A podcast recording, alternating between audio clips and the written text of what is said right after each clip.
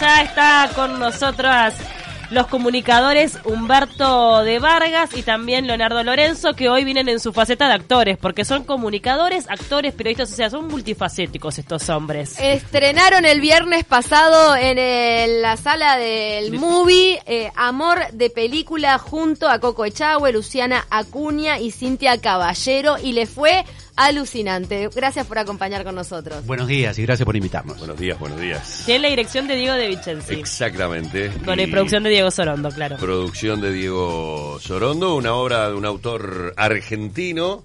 Este, que yo la verdad desconocía. El otro día estuvo. Héctor Díaz. Exacto. eh, quien, quien participó de alguna manera con él de la historia, porque tiene muchas facetas aparentemente autobiográficas. Siempre dicen que los que los autores algo de la vida real sacan y este, O propia o de otros, claro pero- y esta le salió le salió redondita le salió con muchísimo humor pero a la vez es yo, yo creo que es romántica también no tiene un toque de romanticismo ahí bastante lindo Sí, es fundamentalmente romántica, ¿no? Me, me encanta cuando uno hace comedia romántica, porque eh, parece ser que el romance siempre va o para el drama, o para el peso, o para esa cosa, ¿no? Como conceptual, ¿no? Y, y esta es una comedia, eh, insisto, ¿no? Romántica, liviana, arriba, mm, Bien. luminosa. Bueno, cuéntanos un poco para quien está del otro lado, un adelanto de qué va. Ahí es un productor de cine que tiene una amante.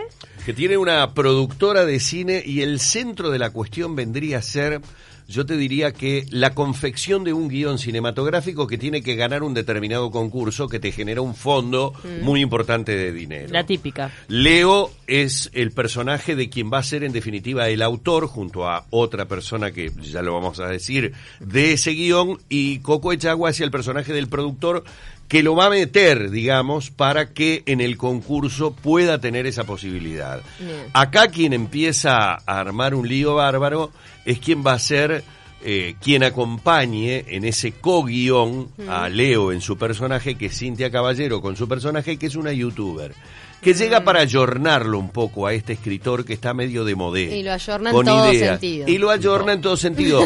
Pero hace una cosa que es tremenda, que es el nudo y es el motivo de las risas durante todo el espectáculo. Ella deja plantada una cámara en un determinado lugar y se nutre de lo que esa cámara ofrece para crear el guion, cosa que a él lo espanta, Claro, Leo, claro. pero que él- termina aceptando. Está muy acostumbrada al reality, la vida misma como gran youtuber, ¿no? Por lo tanto, el público se transforma doblemente en espectador, porque es espectador de la obra de teatro, pero además espectador de la filmación.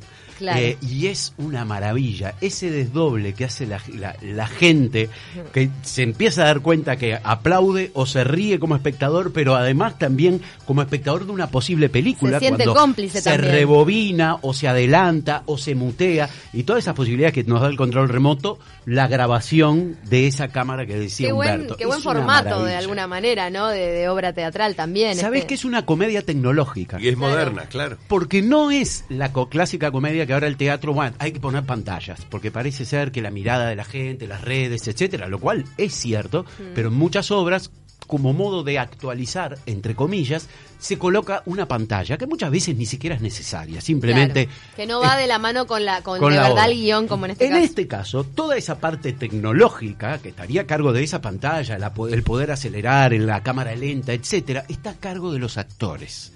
Es decir, que es tecnología, pero hecha por actores. Qué De- buena. De, de carne y hueso Qué buena. arriba del escenario. Y la gente no lo puede creer. Qué bueno. Hay una escena que arranca aplausos y risas por lo menos tres veces a lo largo de toda la escena.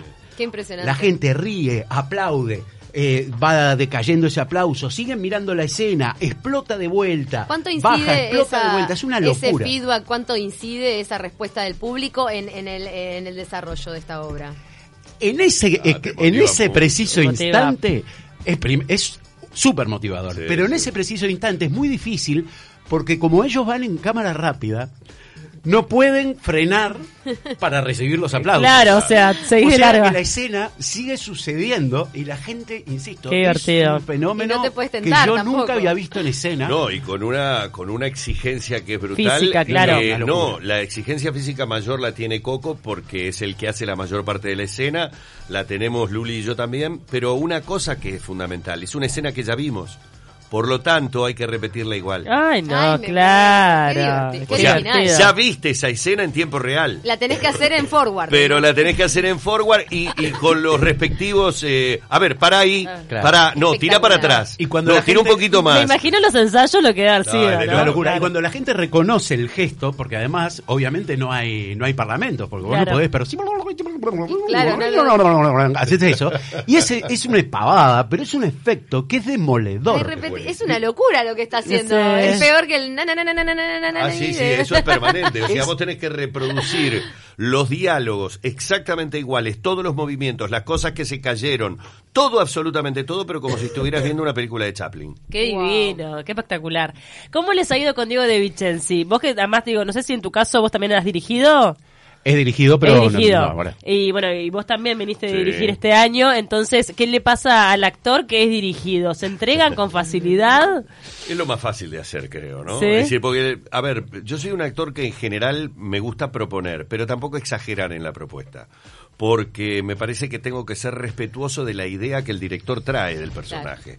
Una vez que él me redondea la idea y que eso se empieza a dar en el conocimiento del trabajo, pero también se empieza a dar en el conocimiento personal, Claro. vos empezás primero, si querés, hasta tímidamente a proponer determinadas cosas.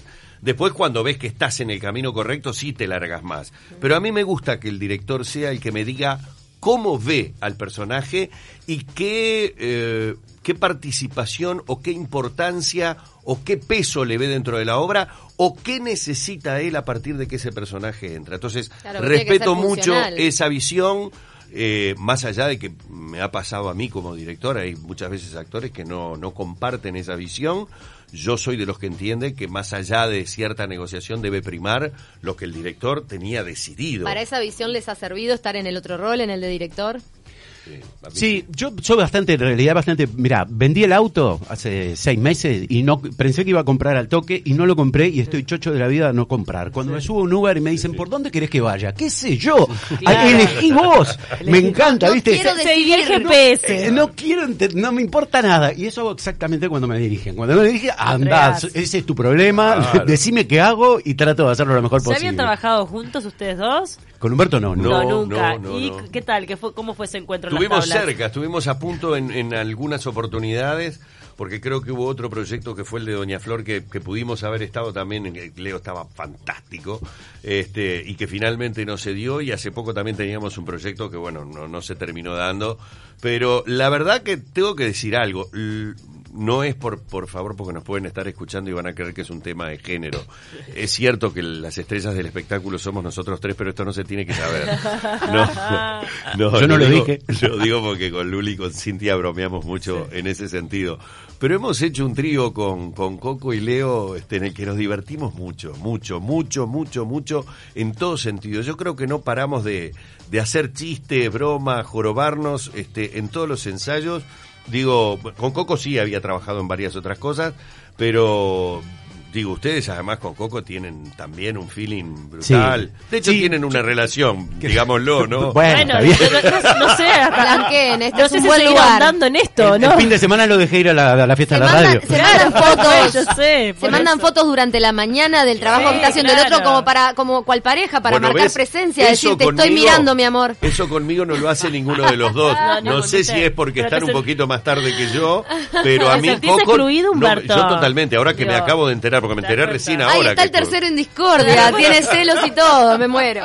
El poliamor. Nos está mandando uno de nuestros oyentes más fieles. Eh, sabemos que, que Humberto es una persona reconocida por su prodigiosa memoria, pero creo que este desafío es demasiado, Gabriel. La Antes de la revista Estelar, te tocó ser locutor, ¿verdad? Me pregunto si recordás la primera locución que hiciste y si la recordás y podés replicarla. Sí, me acuerdo, la Miralo, primera... No, no, no, me muero. O sea, hay varias primeras locuciones. Hay una muy importante porque fue la primera en televisión y era para un producto eh, que te sacaba los granitos de la cara. Y, que, y comenzaba con una imagen mía, fue mi primera imagen en televisión como locutor, con una imagen mía a punto de reventarme un granito. qué, con- no, qué agradable. Un sex Sí. symbol. Sí, claro, lo recuerdo, lo recuerdo ¿Y perfectamente. ahí qué decías? Eh, Contra el acné. Y claro, después salía, o sea, ahí hacía como de modelo, pero el, Ah. pero el mismo modelo después se ponía traje y corbata y era el locutor del cierre del comercial, que era para un producto, este, digamos, de estética, eh, podía ser tanto masculina como femenina, una cosa Bien. bastante rara Porque que el la acné es transversal, viste que no tiene, tiene igualdad Pero de género para, el texto no te acordás, obviamente, escuchame, es una cosa de hace- No, no, sí, me acuerdo del, del, de la marca de Bonfé, me acuerdo de que decía no, empezaba diciendo, porque No.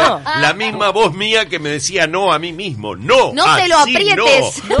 Claro, era no te no. toques ese grano, me Era muero. francamente espantoso. Muy y después de radio me tengo que remontar al año 77 y la- los primeros comerciales fueron en, en mis inicios en Radio Carve e inmediatamente después, en ese mismo año o los principios del 78, acá en Universal. Qué impresionante. Leonardo, ah, para- perdón. no, perdón, no solamente una cosita. ¿Cómo haces para ejercitar la memoria? ¿Es un don o trabajás El en método eso? Ilben. Porque O es impresionante no- la memoria. Tu, tu memoria es, vos lees esto. Sí, pero no, pero no es solamente leerlo. Yo siempre digo, hay, hay, hay algunos trucos que de repente no dejan de, de- de ser una técnica. Nunca me puse a pensar que podían ser una técnica.